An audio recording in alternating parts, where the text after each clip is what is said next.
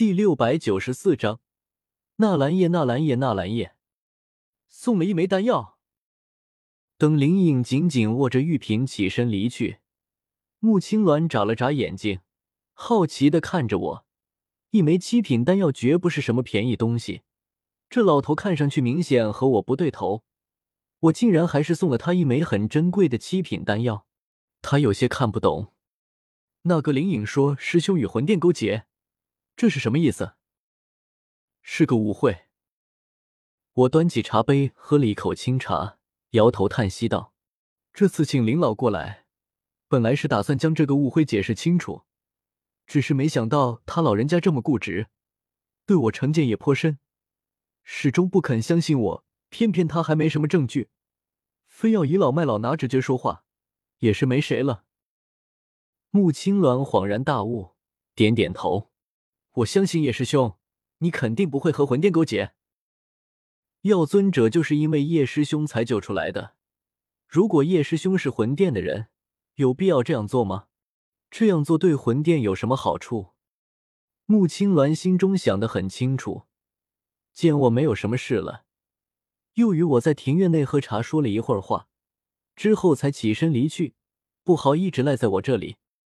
此时，落日已经有一大半沉入山下，夜色从四面八方笼罩而来。穆青鸾借着最后的光线返回自己住处，一路遇到不少星陨阁弟子，看他的目光都有些不对劲。穆青鸾柳眉直皱，拉过来一个人一问，才知道自己和叶师兄相拥飞行的事情已经在星陨阁内传开，许多人都说他和叶师兄好上了。你。你们不要乱说，我和叶师兄是清白的。星陨阁的大师姐苍白辩解一句，羞红着脸逃也似的回了自己院子，闭门不出。而在星陨阁山门边缘，那座地势很陡峭、平时很少有人会去的山峰上，萧炎和薰儿肩靠着肩坐在一棵老树底下，一直从下午坐到现在。萧炎靠在身后的老树树干上。远处山脉轮廓上的半截残阳依旧刺眼，他脸上盖着几片树叶子遮挡阳光，整个人懒懒散散，已经好多年没有这么轻松过了。这次能救出老师，多亏了纳兰叶帮忙。他比我早来中州三四年，风前辈还有焚炎谷都是他找来的，药老的关押地点也是他打听到的。亡魂殿很危险，也是他主动和风前辈潜入进去，他帮了我这么多。我都不知道该怎么感谢他了。薰儿双腿屈起，圆润的下巴撑在膝盖上，静静听着萧炎说着从他离开后，他这些年发生的事情。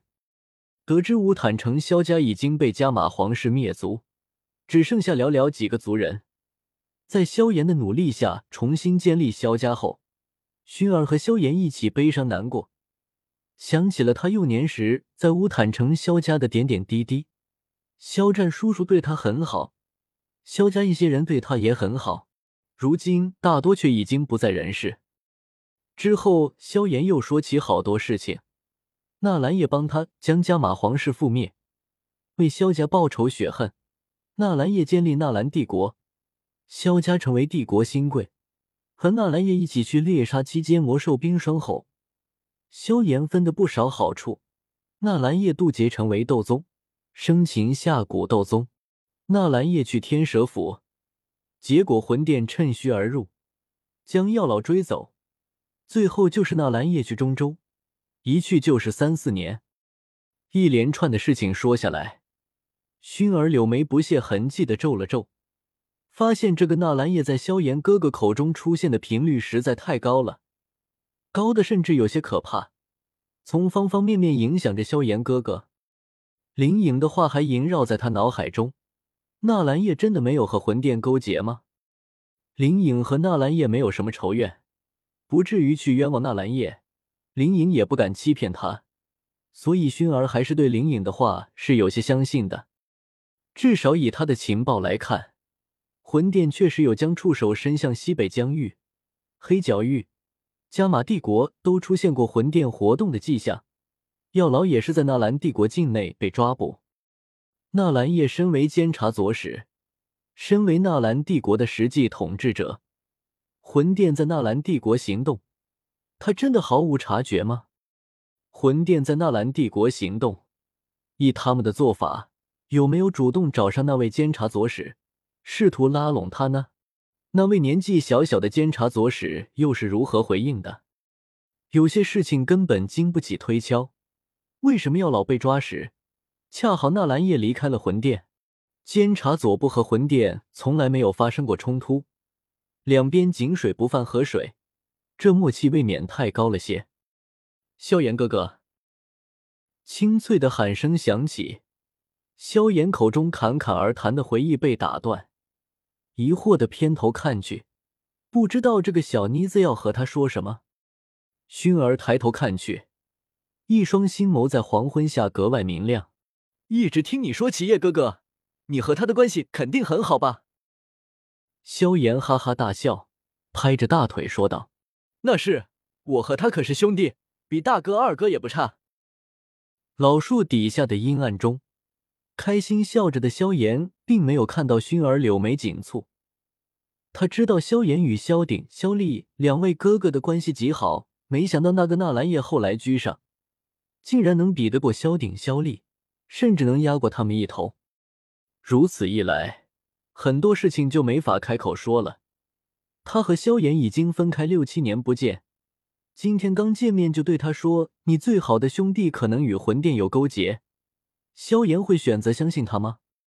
叶哥哥帮了我们这么多。我们确实该感谢他。薰儿随口搪塞过去，心中有些沉重。忽然想起了当初在加玛帝国时做的那个买卖，纳兰叶将青莲地心火卖给他，他好像对他的来历很了解。纳兰叶，你到底想做什么？最好不要对萧炎哥哥不利，否则我不会放过你的。熏儿不愿意多聊这个话题，眨了眨眼睛，改而问道。我看药老现在还是灵魂体，不打算炼制一具肉身吗？叶哥哥已经换过一具肉身，这对你们来说应该不难做到吧？吧？